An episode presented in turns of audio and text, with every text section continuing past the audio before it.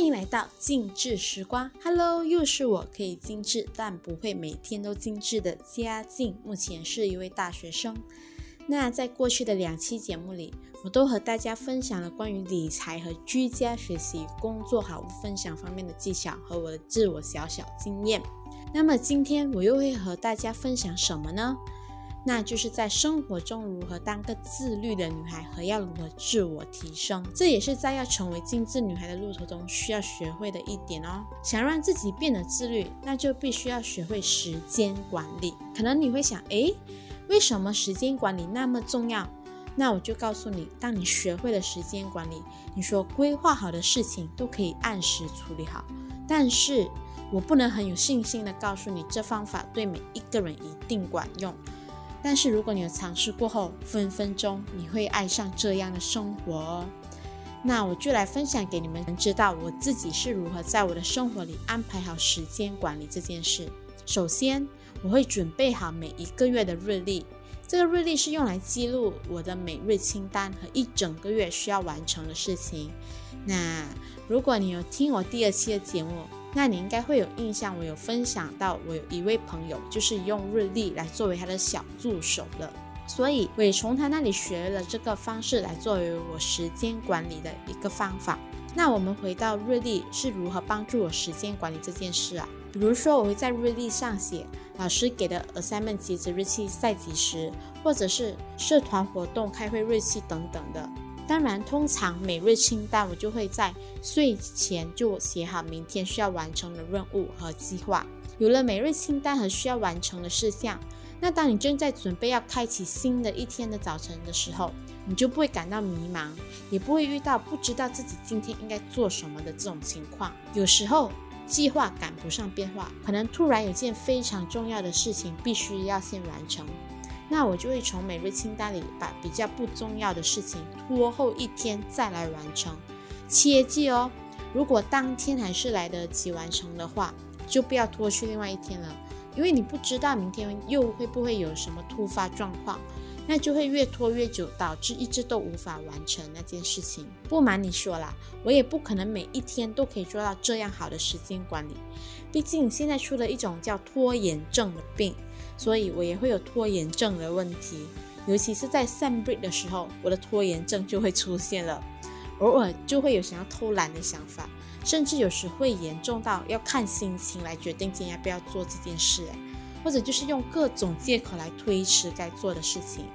但是我不会让自己太长期沉浸在这种情况，我会答应自己，只能给自己放肆两天。两天过后，我必须要把原本该做的事情规划好来，并且一一完成它们。那除了拖延症，还有就是每个人都可能会遇到的手机瘾。不管做什么事情，只要做到一半的时候，都会想要划一下手机才爽。相信在听着的你啊，也会遇到这样的状况。这里呢，我就可以和大家分享我是怎么控制自己，尽量不要去玩电话的。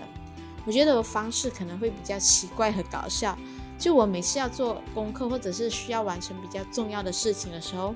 我就会拿我的电话去充电，因为当电话在充电的时候，我就不想要去玩了。毕竟啊，也有看到很多新闻就有报道说，边充电边玩电话很容易爆炸，所以安全起见，我是都不会去玩的啦。然后直到我把功课或者我该做的事情都做好后，我才会去看电话，除非我一直听到电话的 notification 一直响了很多次。我才会去看一下是不是有什么紧急事情这样，不然我都是不会去看的。那当然，这个只是我个人觉得对我自己还是蛮有效的方法，所以也分享给你们知道，看看你们是不是也可以跟我一样有效的管控自己的手机瘾啊。接下来我们也来聊聊关于自我提升的小技巧。成为精致女孩，也要让自己每天都进步一些，并且做一些自我提升的事情。那我们就可以从生活习惯里开始有所调整。比如说，我会尽可能做到早睡早起的这个习惯，因为你就会发现一整天的时间都变得很充足，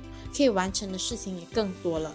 当然，年轻人熬夜是肯定的，所以我都只是能尽可能能早就早，而且啊。如果你有早睡早起，也会有一种感觉，就是整个人都会变得比较精神，不会做什么都无精打采的样子。那除此之外呢，我也会让自己每一个星期一至五都抽出至少半个小时的时间来做运动。所以周末的时候就会是我的休息天，而且运动对我来说是一种解压的方式，所以我都会很享受每次的运动时段。我是肯定不会强迫自己一定要去运动。如果那天真的很累，那我就会休息一天。因为如果是强迫自己去运动的话，反而它会变成一种压力，所以我一定不会强迫的哦。那第二点就是，如果你对乐器或者唱歌跳舞，任何可以展现自身才艺的事物有兴趣，那你就可以给自己一个机会去尝试去学。不要总是觉得自己不行，都还没尝试就已经选择放弃，这样的思想是很不对的。就如刚刚我有提到的，要让自己每一天进步一些，学会一些新东西，以便达到自我提升这个概念。当然，如果你对乐器、唱歌、跳舞这些都没有兴趣，也可以去学其他的新技能啊，比如可以学新的语言，又或者是加强自己已经会了的语言，比如说英文，或者是其他的语言等等的。毕竟，如果会多一种语言，对自己在未来的工作上，或者是到其他国家旅游的时候，都是一个优势。总的来说啊，反正学多一门才艺是是绝对不会让自己吃亏的。在听着的你啊，要记得，成为精致女孩就是一段不容易的路途。需要在意的方面也有很多，例如在护肤、化妆、穿搭方面，样样都不能少。还有人际关系，要学会如何与他人沟通，不斤斤计较等等的。最后，当然最重要的是要对自己有自信，才可以让自己过得比较开心，也少一点烦恼了。那来到最后，想告诉你，自律真的不是那么简单的事情，但是只要坚持下去，你就会发现生活里的每个美好事物。也让自己变得成为那位优秀的人，让我们一起加油，成为别人眼中的成功者吧！加油哦，大家！我的节目来到尾声哦，谢谢你的聆听，拜拜。